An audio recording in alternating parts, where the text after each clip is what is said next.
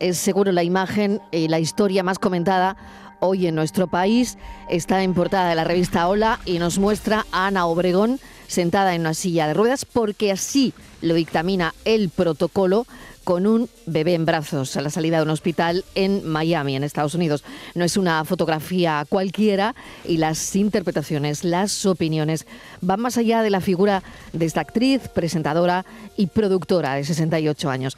Esta maternidad va a generar, ya lo está haciendo, ríos y ríos y ríos de titulares hasta llegar a esta hora y también nosotros nos sumamos por todas las preguntas que nos hacemos a esta hora. Mesa de redacción, Javier Moreno, buenas tardes, bienvenido. Hola Marilo, ¿qué tal? Buenas tardes. Titulares, comentarios, interpretaciones de todo color, para todos los gustos y en todos los tonos, críticos, serios, jocosos, constructivos, destructivos. Primero por una madre que decide serlo a los 68 años, que no es poco. Segundo, porque parece ser por vientre de alquiler o maternidad subrogada. Ahora veremos si, si hay alguna diferencia entre ambos conceptos. Tercero, porque entre los comentarios escuchados y los titulares leídos se acusa a Obregón de poco menos que ir a Estados Unidos a comprarse un hijo. Y más porque estos días hemos hablado de personas detenidas en España por hacer algo parecido. Claro que la legislación de los países no es la misma, ya lo sabemos. Y sobre todo, esto es noticia porque es Ana Obregón, que tiene así su segundo hijo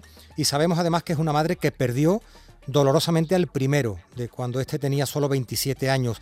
Ante la confusión, pues lo mejor tratar de arrojar un poquito de luz. Maternidad subrogada, adopciones internacionales, vientres de alquiler, maternidad a unas edades poco habituales, en fin, confuso, muy confuso este tema, Mariló. Muy confuso todo y mm, la verdad es que argumentar una opinión no es fácil. Esto también ha llegado a los pasillos del Congreso hoy.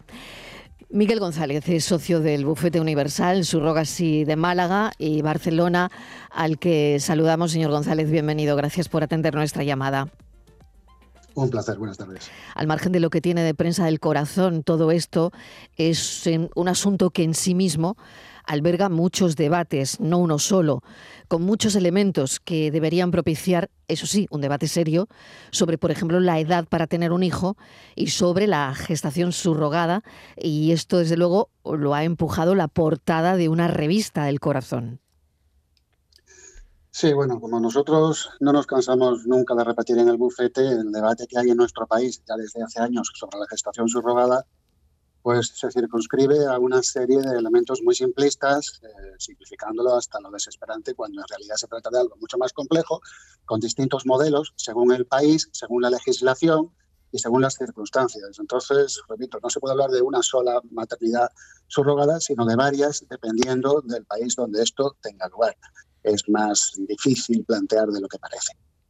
He sacado esta mañana una información. Em, hay 2.550 niños que se han inscrito el año pasado en el registro aquí en este país.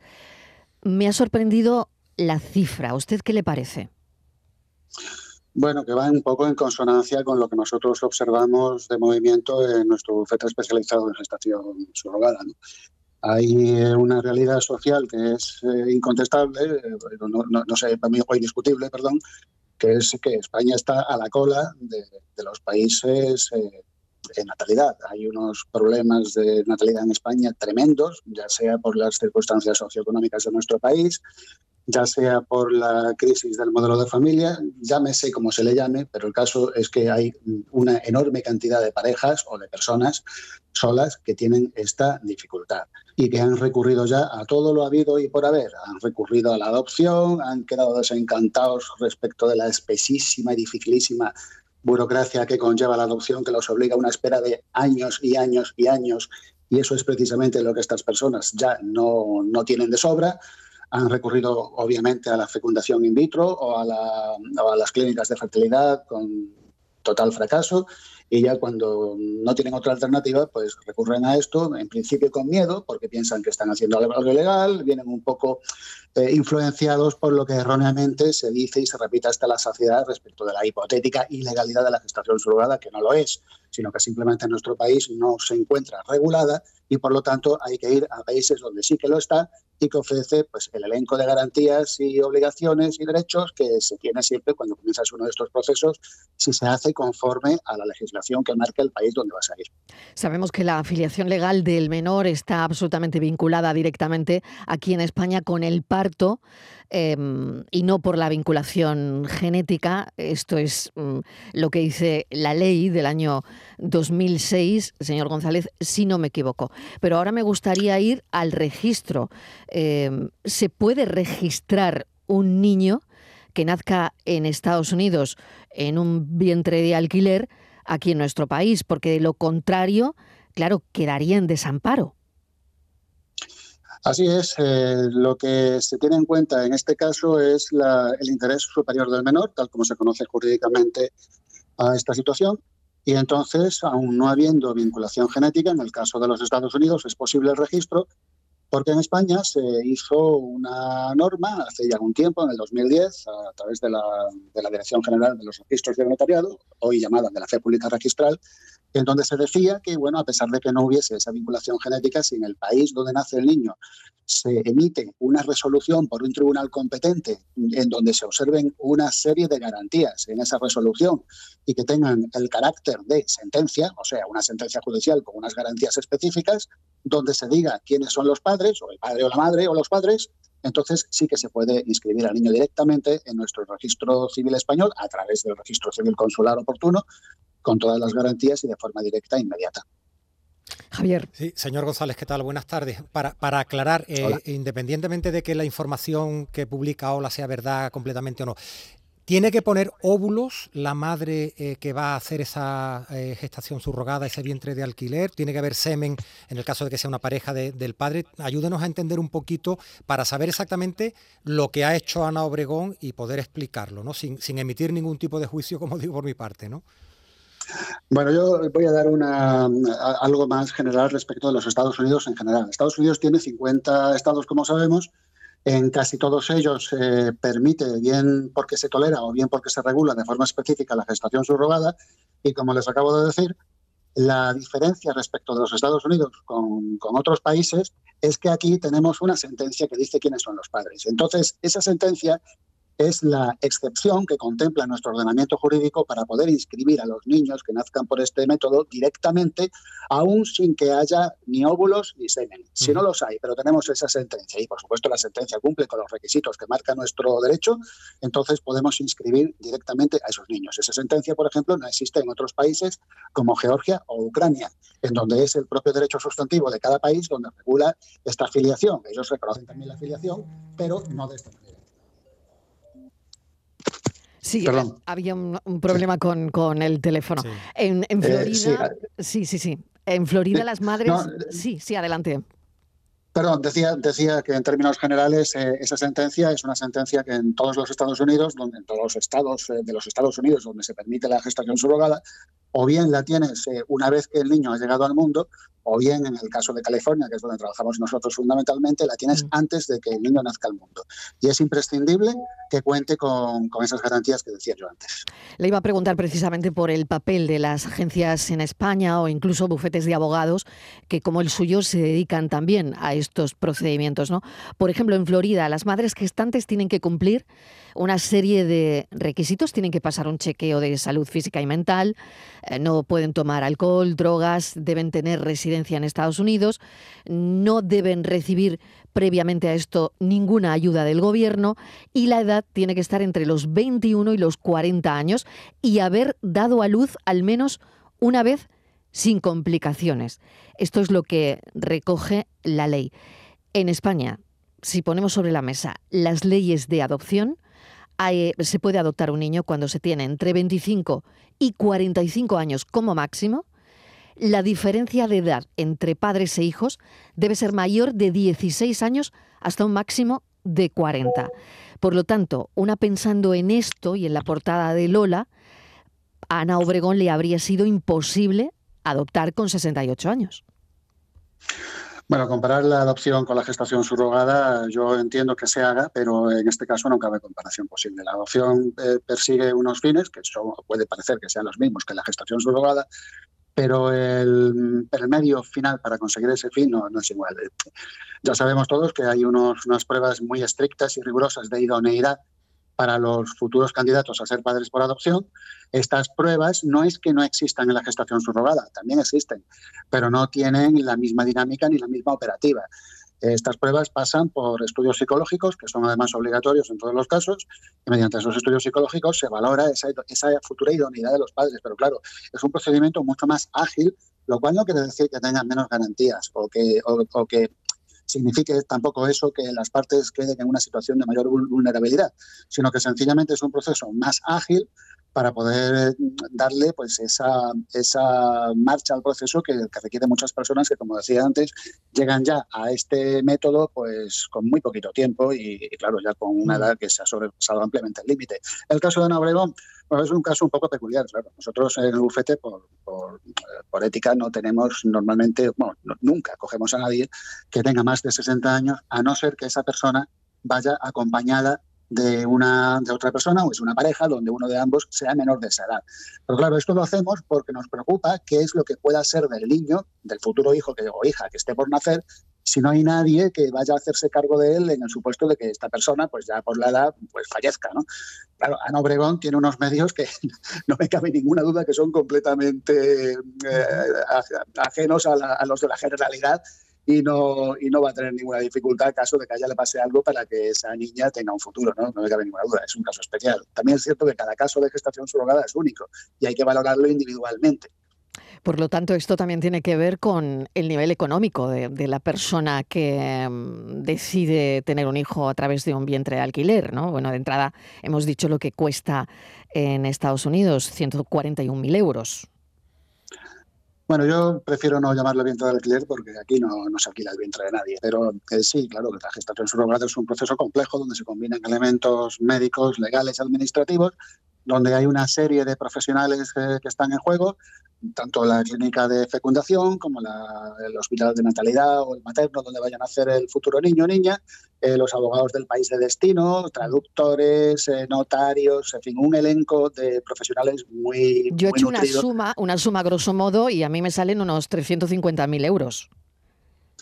Pues puede ser. En los Estados Unidos, además, como es un país donde la medicina es estrictamente privada, cualquier incidencia, cualquier eventualidad se paga a precio de oro. En fin, ya sabemos que ahí se paga hasta por respirar. Entonces es el país donde hay prácticamente, no el que más, pero sí uno de los que más garantías ofrece, pero también es el país más caro con diferencia. Una duda, Miguel. ¿Las, madres se pueden llegar a conocer o está prohibido? Y de esa pregunta le hago otra. ¿Hay una posibilidad de que la madre gestante en el futuro eh, sepa dónde está su hijo, su hija y, la, y pueda hacer algún tipo de, reclamación? Yo confieso que lo que es la normativa de Florida no la conozco en profundidad porque, como les decía, yo trabajo sobre todo con California y con Texas y con Oregón. Pero sí que hay condiciones más restrictivas, eso, eso sí lo sé, en Florida para la gestación subrogada.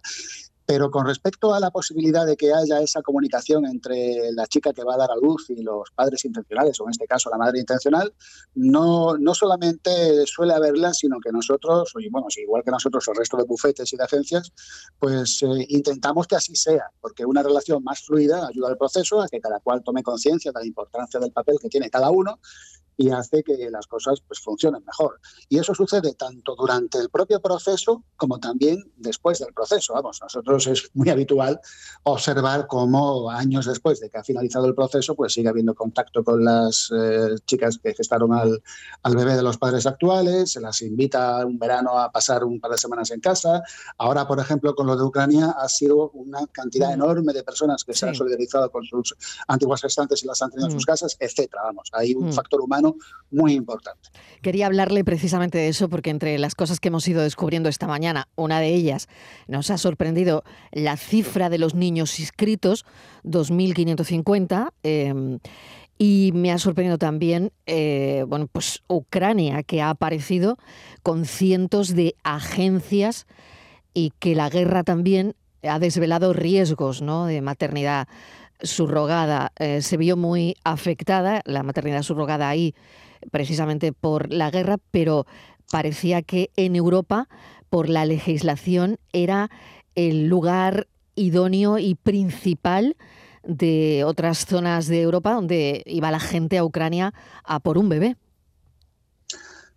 En realidad, y como habíamos comentado antes respecto del tema de la sentencia, en Europa el país idóneo para, cualquier eh, futura madre o pareja heterosexual o pareja también de chicas que quieran ser madres es Grecia, porque en Grecia también tenemos una sentencia que, al igual que en Estados Unidos, de hecho, es en sí una autorización para comenzar el proceso. O sea, la propia autorización que tú solicitas a un tribunal griego para comenzar el proceso, si cumples con la ley griega para ello, es muy importante tenerlo en cuenta, es también la sentencia futura con la cual se pueden inscribir a los bebés que vayan a nacer así en el registro civil consular.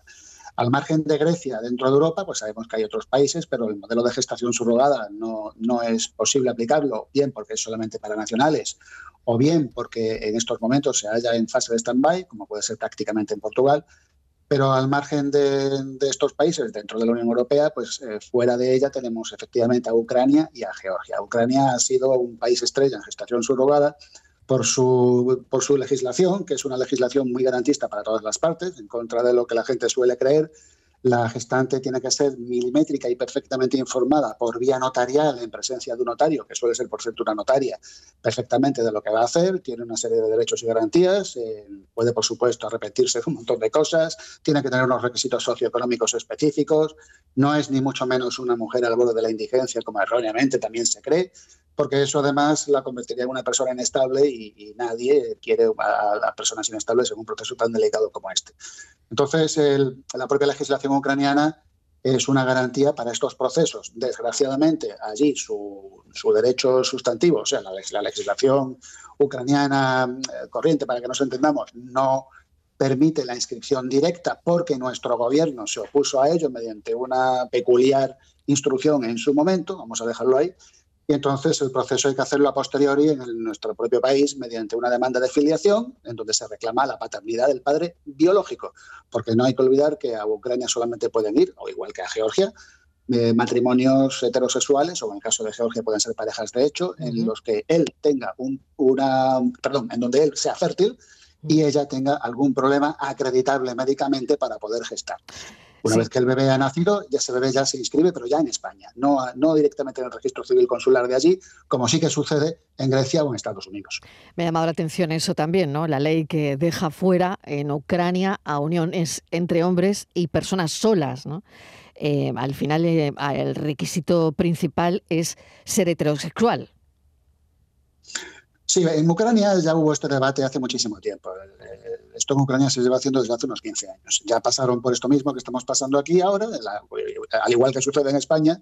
No les quepa duda de que la gestación subrogada acabará regulándose, acabará siendo una ley. Ignoro todavía de qué modelo estamos hablando, si de una gestación subrogada altruista, comercial o comercial con limitaciones, eso aún no lo sé, pero que va a ser una ley, eso es seguro, en su día, como lo han sido otras cosas que en su momento fueron muy controvertidas.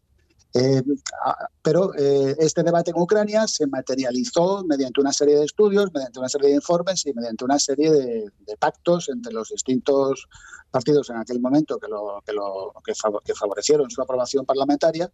Y sí, uno de los requisitos fue que se tratase de matrimonios heterosexuales, porque no olvidemos que eso es, eh, la gestación subrogada al fin y al cabo no es más que una variante de, la reproducción asistida. no es más que eso, es reproducción asistida, en donde en lugar de gestar el bebé, la propia madre biológica que lo va a dar a luz, incluso aunque no sea la madre biológica, porque en España se permite la donación de óvulos de una mujer que no puede aportar sus propios óvulos. Pero en lugar de ser ella la que dé a luz al bebé, pues va a ser otra chica porque ella no lo puede hacer por la razón médica que sea. Por lo tanto, ellos lo ven como, un, como, lo que es realmente, una ayuda a la reproducción, una, una mm. reproducción asistida. Y por lo tanto, entienden que esto dentro del modelo suyo social, pues solamente debe darse entre matrimonios eh, heterosexuales. Hay algún debate respecto también de las parejas gay, pero mm, aún le falta para materializarse. En Georgia mm. pasa igual.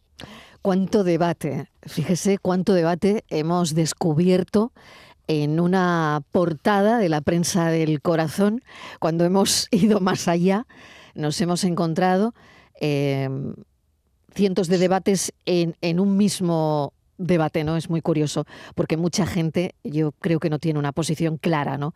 Respecto a, esta historia y trasciende el debate más allá de la prensa del corazón, más allá de la portada de Lola. Y muy clarificador, ¿verdad, Mariló? Lo que nos contaba Miguel, Miguel González, esto que aparentemente desde el desconocimiento parece un mercado un mercado sucio, un mercado negro y tiene pues muchas cosas que se pueden explicar, ¿no? Desde la desde la ley en España y desde la ley en estos países. ¿no? Creo que ha sido muy clarificador lo que nos está contando. ¿no? Desde luego, Miguel González, le agradecemos enormemente que nos haya atendido y, bueno, mm, la verdad es que le hemos hecho preguntas para nota, así que muchísimas gracias. Bueno, yo les agradezco a ustedes que me hayan dado la oportunidad de arrojar un poquito de luz ante tanta oscuridad, porque es verdad que se habla mucho de la gestación subrogada, pero se conoce poco, pues por eso, por, el, por la tergiversación que se han hecho de muchos de sus argumentos. Así que se lo agradezco de corazón. Gracias, Miguel González, es socio del Bufete Universal Surrogacy de Málaga y Barcelona. Gracias. La verdad es que es un debate, como sabemos, con muchos elementos que además debería propiciar, pues eso, un debate serio sobre la edad para tener un hijo y sobre la gestación subrogada en sí mismo.